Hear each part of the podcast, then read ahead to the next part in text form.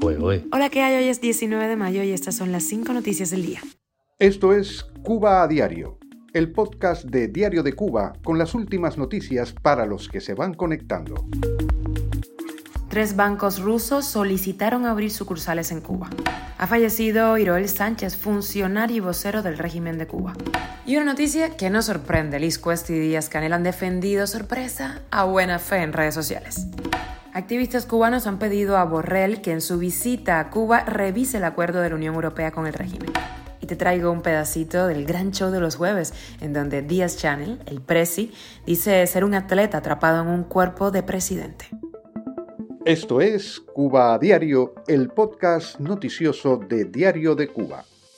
Moscú y La Habana han negociado el arrendamiento de tierras en usufructo a empresas rusas y preferencias fiscales, entre otros acuerdos. Tres bancos de Rusia decidieron abrir sucursales en Cuba y ya han presentado las solicitudes requeridas al Banco Central de la isla, así lo anunció Boris Titov, encargado por Vladimir Putin de la defensa de los derechos del empresariado de su país.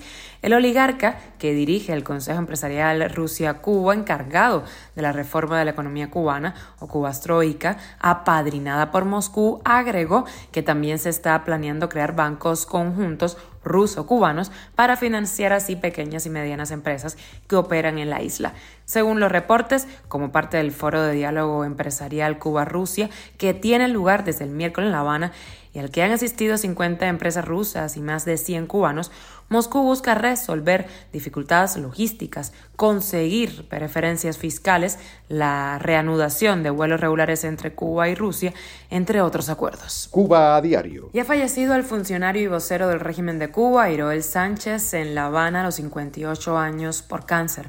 Como blogger oficialista, se destacó por atacar a intelectuales críticos con la política oficial del régimen. Sánchez dirigió la editora Abril de la Unión de Jóvenes Comunistas, cuya revista El Caimán Barbudo, en esa época destacó por sus duros ataques contra intelectuales cubanos críticos con la política oficial. Luego, el Instituto Cubano del Libro y se convirtió en uno de los principales blogueros oficiales cubanos. Y mientras a buena fe se le siguen cerrando puertas en España con el tercero de sus conciertos cancelados, esta vez en Tenerife, en Cuba, Miguel Díaz Canel y Liz Cuesta salen a defender al dúo dinámico en redes sociales con los usuales mensajes de guapería. Para el gobernante cubano lo que sucede con los músicos oficialistas en España es acoso. Entonces, ¿qué pasa en Cuba? Liz Cuesta, por su parte, retuiteó a su esposo y añadió, y después dicen que nosotros somos los que no respetamos la libertad de expresión, vergüenza de apátridas, con buena fe no te metas. Cuba es cultura. Por supuesto, a estos mensajes le siguieron un aguacero de críticas en redes. Conclusión del sentir de todas estas personas, ustedes recogen lo que han sembrado. Cuba a diario. Y el Consejo para la Transición Democrática en Cuba ha pedido en una carta abierta dirigida al alto representante de la Unión Europea para Asuntos Exteriores y Política de Seguridad, Josep Borrell, que se revise el acuerdo de diálogo político y cooperación entre la Unión Europea y el régimen cubano. Sugieren que durante la visita que va a realizar Borrell a Cuba los días 25 y 26 de mayo se repasen las premisas sobre las que están basadas pues, dicho acuerdo. La organización demanda que la sociedad civil independiente, el pueblo, participe de los intercambios regulares entre La Habana y la Unión Europea. Estaremos pendientes de lo que suceda. Y les traigo un pedacito del gran show de los jueves por si no lo han visto, que adivinen, ya está desde ayer jueves en nuestra página y en nuestro canal de YouTube de CTV. Es un espacio semanal de sátira política que cuenta con la presencia de Ramón Larrea, eh, también Adrián Más, que es un actor imitador de Díaz Chanel, nos reímos muchísimo con él, y Yaya Panoramics. Aquí un pedacito. Manolo, Tavares, usted me pregunta si no sería bueno llevar a Cuba los restos de Lenin que están en la Plaza Roja de Moscú. Por mi parte no hay problema. Si ya dan pollo por pescado, pudieran dar Lenin por Díaz Canel. Y además, del cementerio de Colón y del de Guanabacoa se roban los huesos para brujería.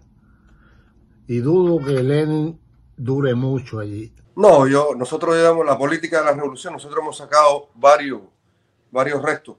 No sé si se acuerdan, hace poco sacamos a Laje, hablando bien de la revolución. Lo sacamos.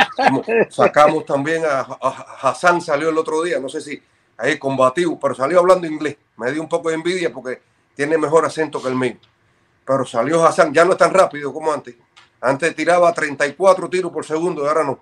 En el inglés está lento. Yo me quedé pensando en el intercambio ese de regalo. Tú, yo te, tú me das Lenin, yo te doy el demonio los rusos no van a querer porque es que Lenin no está a la altura de un demonio tan demonio, debería ser Stalin. O podríamos, espérate, o podríamos cambiarlo por Marx porque a Marx le recargaba Angel y nosotros siempre hemos sido recargados por alguien, somos unos puntos. Y recuerden, si esta semana estuvo mala, la próxima estará peor. No se pierdan este espacio cada jueves, el gran show de los jueves. Esto es Cuba a Diario, el podcast noticioso de Diario de Cuba, dirigido por Wendy Lascano y producido por Raiza Fernández. Muchísimas gracias por estar con nosotros. Recuerden que estamos contigo de lunes a viernes.